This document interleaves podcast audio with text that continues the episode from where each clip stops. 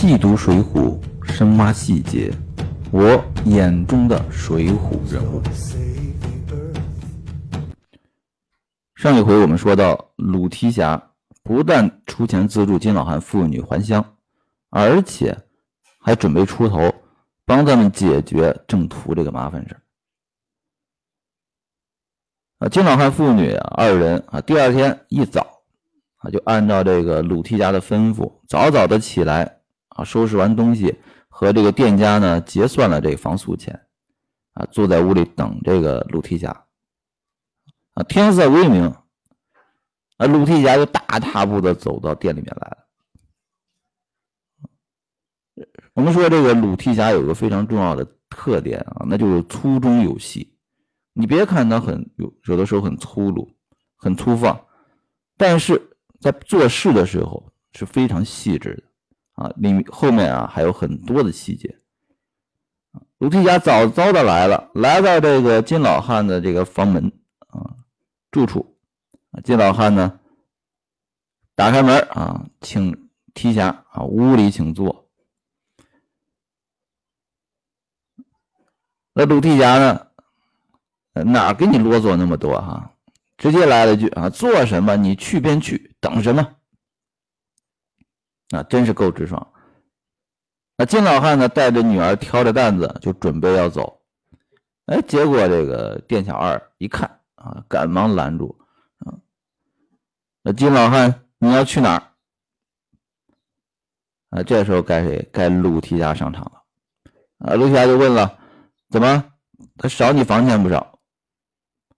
啊，店小二说，房钱倒是昨天都结算过了，但是啊，他欠这个郑大官人的点身钱，现在都着落在小人的身上看管。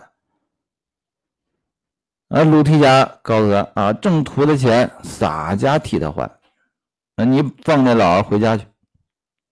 那店小二呢，哪里肯放？啊，不听鲁提辖召唤。啊，说了两三句，这提辖就怒了，啊，叉开五指，啪，一巴掌就打脸上。好家伙，店小二打的口中吐血，然后又来一拳，一下打下当门的两个大门牙。这一打，好，店小二这个老实了，爬将起来，一溜烟就跑到店里面躲起来了。那店主人呢，也吓得缩在里面不敢动。啊，那金老汉妇女呢，慌忙离了店中啊，出城去找昨天啊密下的车子了，赶快跑啊！那下面鲁提辖该去找郑屠了吧？啊，没有。啊，咱们说鲁提辖做事真的是细致啊。金老汉妇女走了以后啊，他就在那寻思：“嗯，这店小二别会去拦着他们吧？啊，我且在店里啊坐上一坐，啊，向店里拽了条凳子啊，坐了两个时辰，约摸着金老汉他们走远了，啊，方才起身，啊，直到状元桥。那你看这个鲁提辖做事非常的细致。”认真有经验，做好事就得这样啊，做到底，做到细啊，不留后患。来到状元桥呢，干嘛去啊？去找郑屠呢？那郑屠呢，在状元桥这开着两间门面，呃，两副肉案，挂着三五片猪肉。这郑屠呢，正在这个门前那个柜台里面坐着。啊，看着那十几个刀手呢，在卖肉。呃，鲁达呢来到面前，叫了一声：“啊，郑屠！”一点不客气啊。郑屠一看，哎，鲁提辖，慌忙出柜啊，行礼。啊，提辖恕罪啊，叫这个下面人啊，赶快搬凳子啊，让提辖坐着。那鲁提辖啊是怎么解决郑屠这个麻烦事儿的？那有的听友可能就说了啊，这鲁智深性格这么直爽哈，这么火爆。他本身又是个提辖，你正正途啊，虽然号称什么镇关西，他不过就是一个肉铺老板啊。你你鲁达过去啊，直接打一顿，出口气算了啊，他能怎么样？啊，是这样吗？还真不是。其实我们看那个《水浒传》啊，能发现一点哈，这些好汉们啊，他分成。好几类型的，嗯，像这个鲁提辖啊，他现在是什么？是做的是一个武官。他们做官的时候和他们做什么梁山落草的时候，那状态是不一样的。我们前面讲那个王婆的时候也提到过武松啊，你想武松那那个是什么？当初为什么逃出清河县呢？为什么和他哥哥失散那么长时间？年轻的时候就爱惹事儿啊，喜欢和人打架。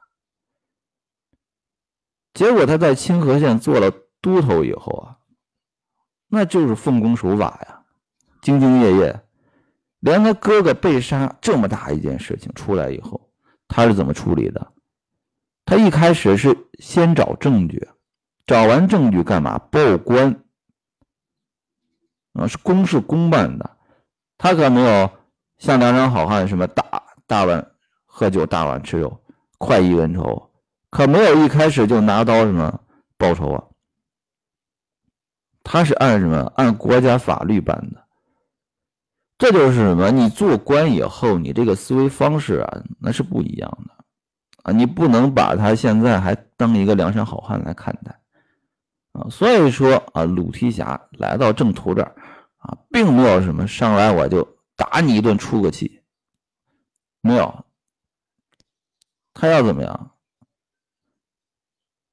要找你正途的麻烦，嗯，说白了，按现在的话来说，我打你，那叫什么？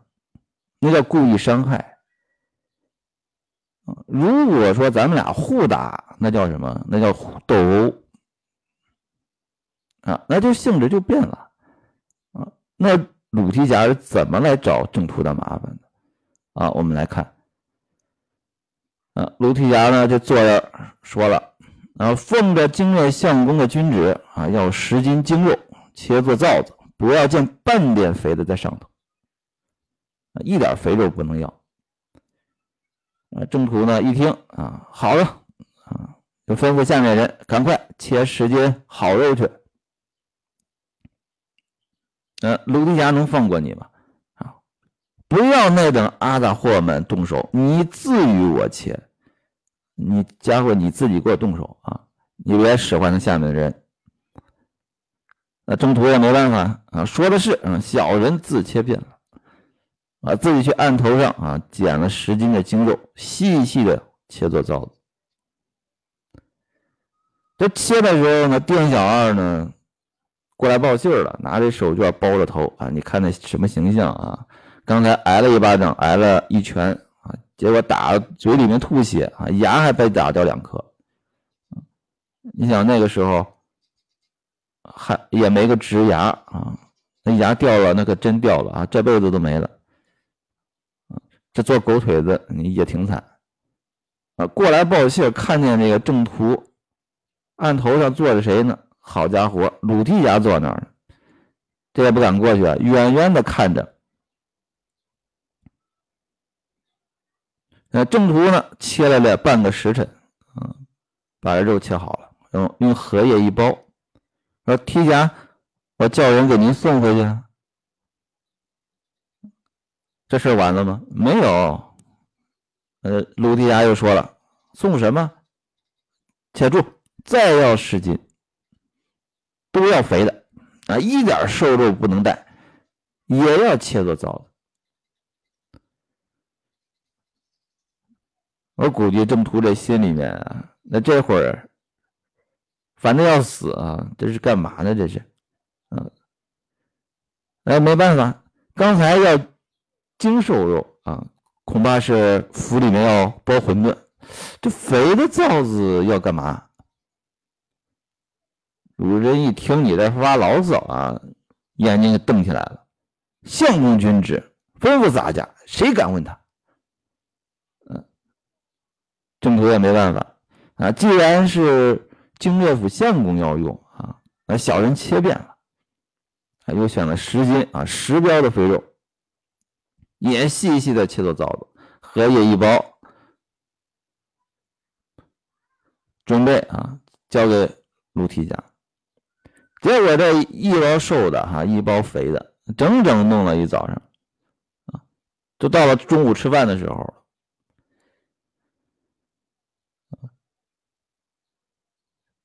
这事完了吗？还没有啊。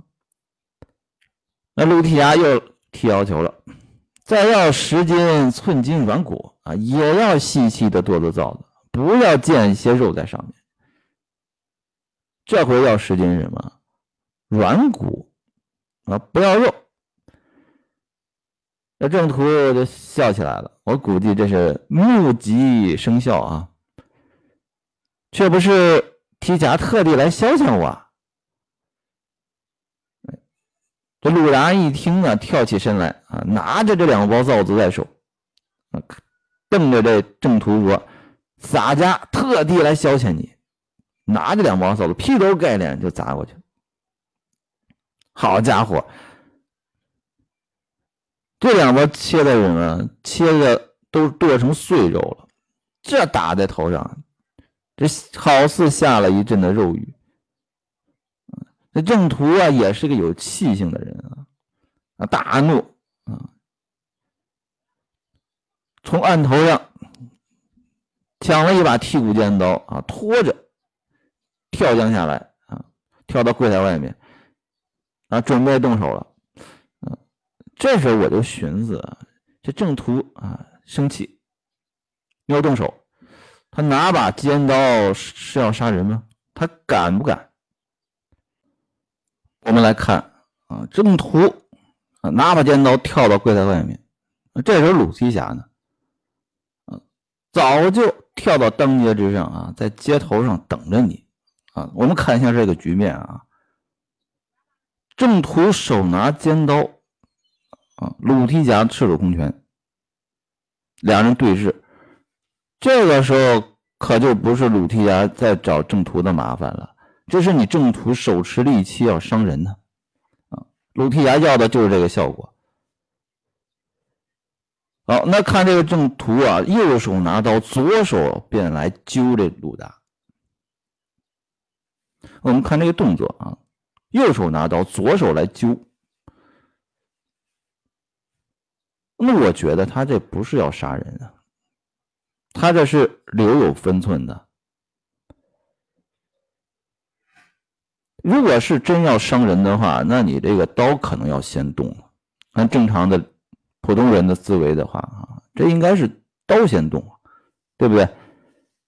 那干嘛要拿左手去揪着鲁达呢？说明这郑屠焕虽然气啊，他拿刀干嘛？是震慑。他是害怕这鲁提辖，他知道这鲁提辖这个拳脚厉害，拿刀是什么？给自己壮壮胆气，也震慑一下鲁达。好，那你拿着刀也不行啊。这陆提辖呢，就是摁住他左手，赶将入去，往小腹上这一脚，腾的就踢倒在当街上。那郑屠啊，就一招下来就倒地上。那陆达呢？再入一步，踏住胸脯，提着什么醋钵大小的拳头啊，装醋的那瓦罐啊，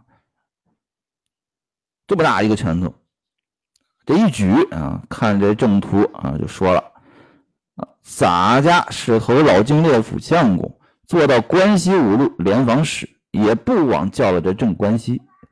你这个是个卖肉的操刀屠户，狗一样的人。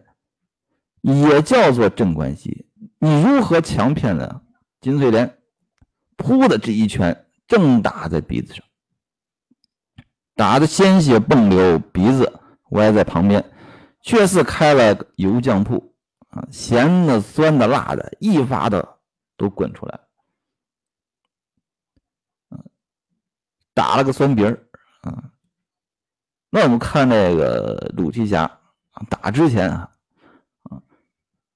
先骂了一顿啊，他告诉你啊，为什么打你啊？两个原因，一个原因是什么？瞎叫什么镇关西啊？我鲁达叫个镇关西还凑合，你这个卖肉的屠户你也敢叫镇关西？这是第一个。第二件事啊，骗人家，强骗金翠莲啊，两件事合在一起，我打你第一拳。当然有一个细节，我觉得很有意思啊。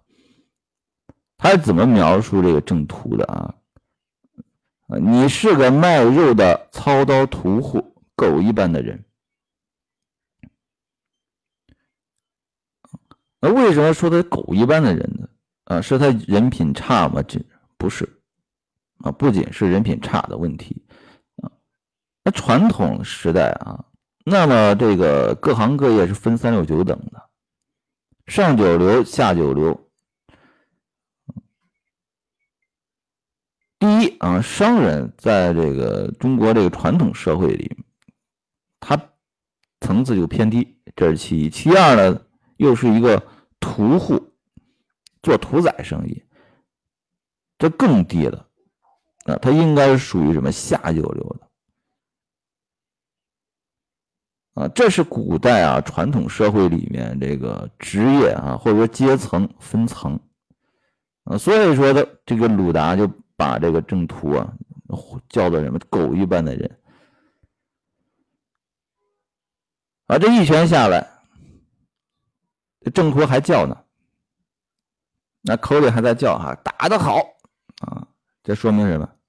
这郑屠啊，看来这平时也算是一个什么泼皮无赖啊，混混那为什么叫打得好？这时候不能服软啊，挨打也不能服软。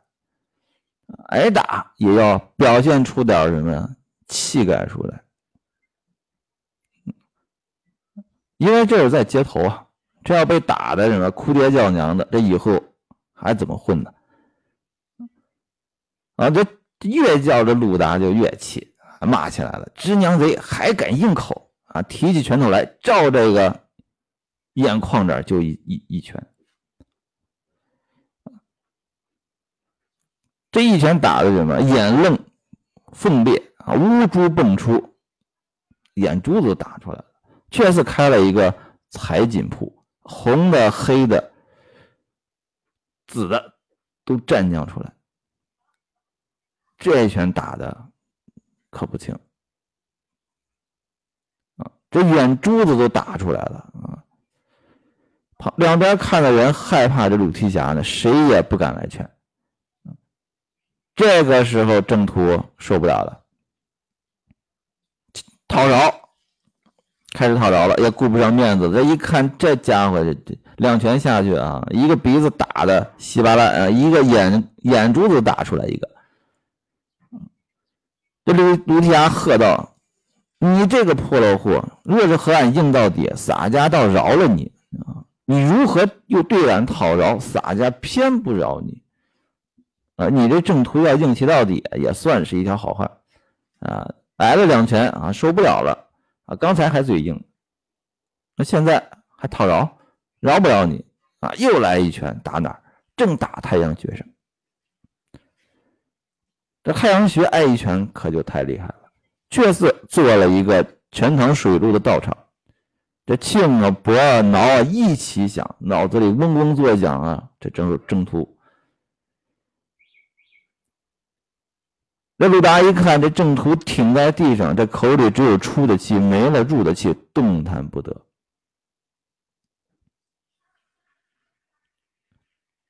陆家一看，这这坏了呀！这家伙看着有点不太行啊。那这时候说了一句：“你这厮诈死，洒家再打。”啊，这是想稳住谁？这是稳住旁边看热闹的人。旁边看到人一看，这这郑屠要被打死了，啊，有的可能就要报官了，啊，先稳住旁边这些人，然后自己在那寻思啊，俺呢只指望痛打这厮一顿，不想三拳真个打死了他。这洒家呢需要吃官司，又没人送饭，啊，不如及早撒开。其实这个鲁提辖来打这个镇关西，也并没有想杀他，其实就是想打一顿出气。结果在气头上呢，这三拳打的呀，尤其是第三拳打在要害上，打在太阳穴上，再加上这鲁提辖这拳头又大，力气又足，结果这第三拳一下去，这郑屠就半死不活了。于是，这个鲁提辖呢，拔步便走，回头还指着郑屠骂：“啊，你诈死！洒家和你慢慢理会。”啊，最后临走还不忘来一句：“啊，稳住众人！啊，我没打死他啊，他诈死呢！啊，你们别怕。”啊，一边骂啊，一边 大踏步的去了。街坊四邻呢，啊，正途的伙计呢，没一个敢拦的。这就是著名的鲁提辖拳打镇关西。那我们看这个鲁提辖帮金老汉这个事情整个过程，其实这个鲁达安排的是挺精细的，环环相扣。那如果说这郑屠真的没被打死啊，如果只是被打了一顿，那那鲁提辖还真一点事没有啊，于理于法。他都没问题啊！你郑屠先拿着刀跳出来要是要杀人的，对吧？我这正当防卫啊！你正途一句话说不出来，那就是最后啊出点岔子，这就是熊孩子就控制不住，嗯，结果把正途给打死了，这一下子就闯了祸了啊！那陆地侠这没办法，已经打好心思准备准备跑路了。啊，这鲁提辖回到下处，急急卷了些衣服，盘缠细软银两，啊，提了一条齐眉短棍，啊，奔出南门，一道烟就走了，啊，丝毫不停留，啊，这是有江湖经验啊，啊，这毕竟是在这个做官的啊，做武官的，对这人命官司啊，他是知道这利害关系的，啊，一点不停，啊，一溜烟就跑了。那么鲁提辖啊，后面的遭遇如何啊？有什么特殊的际遇没有啊？我们下回来讲。欢迎大家评论转发，多谢。